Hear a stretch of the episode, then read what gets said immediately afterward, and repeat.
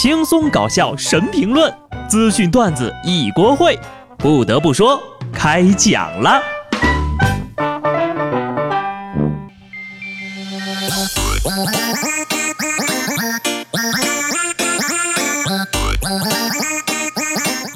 Hello，听众朋友们，大家好，这里是有趣的。不得不说，我是机智的小布。都听说了吧？韩庚三十四岁生日，公开恋情。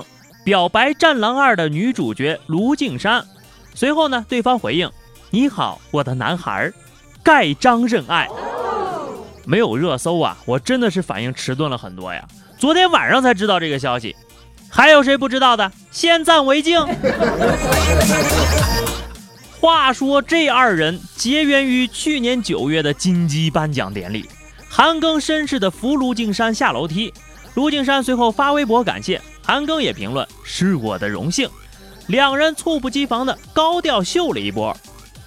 前任三家战狼二，内地票房影史啊这个最高的 CP，夫妻合力那就是八十亿呀！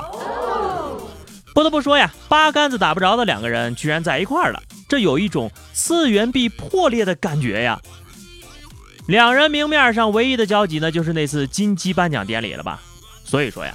女孩子走路的时候一定要小心一点，一失足就得结婚了。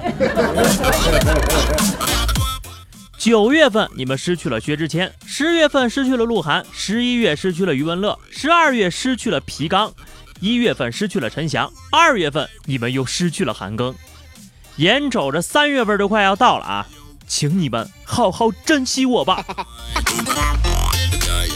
还是人韩庚聪明啊！你说就这个时候公布恋情，那就不用担心过年回家被亲戚逼问了呀。致我的亲戚们，过年你们不多嘴多舌，我们还是亲戚。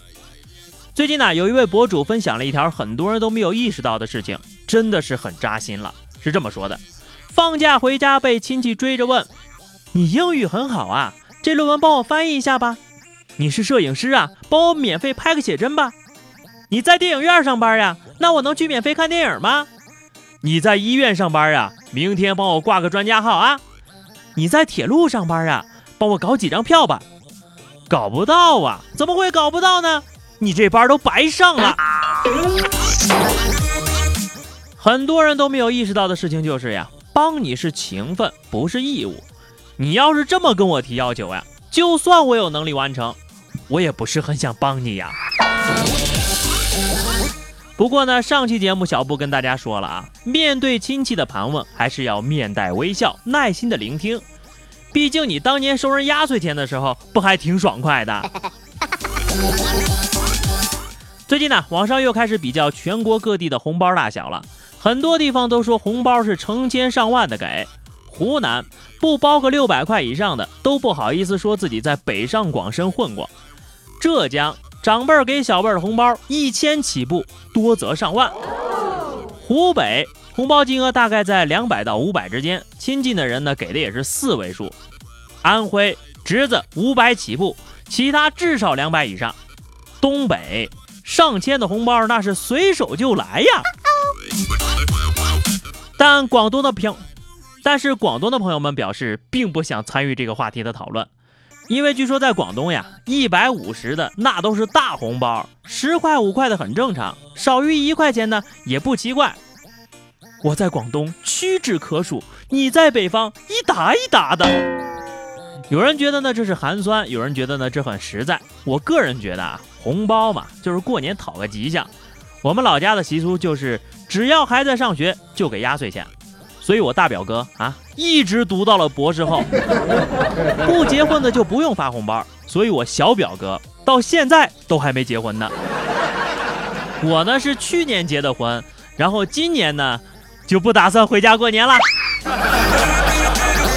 哎，我可不是小气哈，我主要是想感受一下咱云南的春节氛围。快过年了啊，大家上街的时候一定要注意防贼。近日呀，昆明市公安局通报成功打掉了一个盗抢改销的手机犯罪团伙。在监控视频当中，一辆公交车上出现了十一个贼，涌下车后分工合作盗抢受害人，在站台处言语威胁并暴力推搡殴打。据了解呢，该团伙被打掉之后呀，昆明市的扒窃率降低了百分之二十九。这小偷是在公交车上开年会呢吧？这难道不是一场记忆的大比拼吗？我估计呀，这车上真正的乘客都没有小偷多。你要是偷少了都不够车费的。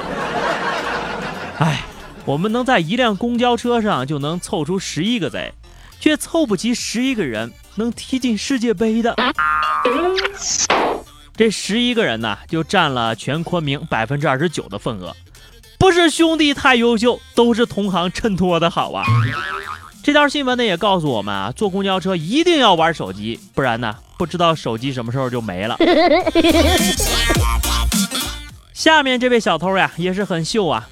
广东顺德一位住在三十三楼的居民发现家里被偷了，令他和警方目瞪口呆的是啊。这小偷居然是从三楼的平台开始，在没有任何安全措施的情况下，一层一层的从外墙徒手攀爬而上，再撬开阳台的防盗网入室的。这攀爬高度呀，都有一百米左右了。警方将嫌疑男子抓获之后呀，发现此人已有多次用类似的手法作案的前科。小偷说了，住高层的人一般都很有钱，所以值得富贵险中求。三十三楼还装防盗网。住户可以说是非常有安全意识了。再说那有钱人不都住别墅吗？啊，你说你有这攀爬的本事，去干点什么正经工作，早都变成高层的住户了。警察已经够忙的了，所以就别给人家找麻烦了。成都的张某呀，报警称遭到了抢劫，还被劫匪捅了一刀。等警察叔叔赶到的时候呀，这张某正躺在路边等待救援呢。可民警调查后发现呢，这人说的都是编的。经询问，张某承认报了假警，因为把老婆交代办年货的钱都花完了，怕挨骂，就想出了这么一招。后来呀，这张某就因为报假警被行政拘留了五天。来来来啊，给这哥们儿搬个小金人，让他拿回家过年啊！怕挨一顿骂，居然不怕挨一刀。那么问题来了，他老婆得有多凶啊？上期节目呀，有听友啊，这个小倩就问我，小布啥时候放假呀？老话说得好啊，地球不爆炸，我们不放假。最近呢，德国九十万制造工人通过罢工争取到了每天仅五点六个小时的福利。这个万恶的资本主义啊，竟然肆意剥夺人民劳动的时间，太过分了！谁也不许工作五点六个小时就逼迫我离开我心爱的工作岗位啊！其实我的工作时间也跟他们差不多哈，五点六个小时，我也就多了一而已啊。十五点六个。话说回来哈，如果我能像他们一样工作一个小时能挣两千块钱，那我也不建议每天工作十多个小时呀。最近呢，咱们国内出现了一种新行当——衣橱整理师，专门为都市高端懒人打造，每小时收费两千块钱。而他的主要工作呢，就是替客户整理衣柜里的衣服。不就是叠个衣服吗？我来，我来。每小时不用一千块，只要九九九，来招聘我吧。我觉得啊，这隔壁老王可能是这个职业的第一个从业员。老公，你咋回来了？他是谁？我说是整理衣服的，你信不信？最后呢是互动时间哈，这个上期聊的是家人面前和你真实的自己有什么区别哈？听友关不掉的幺幺零说。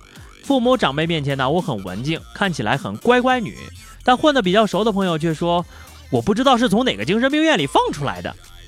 所以，到底是哪个精神病院放出来的呢？听友隔壁老王家的新闺女说哈，在学校有啥事儿都得忍着，在家呢就比较放飞自我了。你跟我们就不一样，我们不一样。本期话题哈，你们现在还拿得到压岁钱吗？发红包呢都是给多少呢？压岁钱都是怎么用掉的哈？记得在评论区留言，关注微信公众号 DJ 小布或者加入 QQ 群二零六五三二七九二零六五三二七九。下期不得不说，我们不见不散吧，拜拜。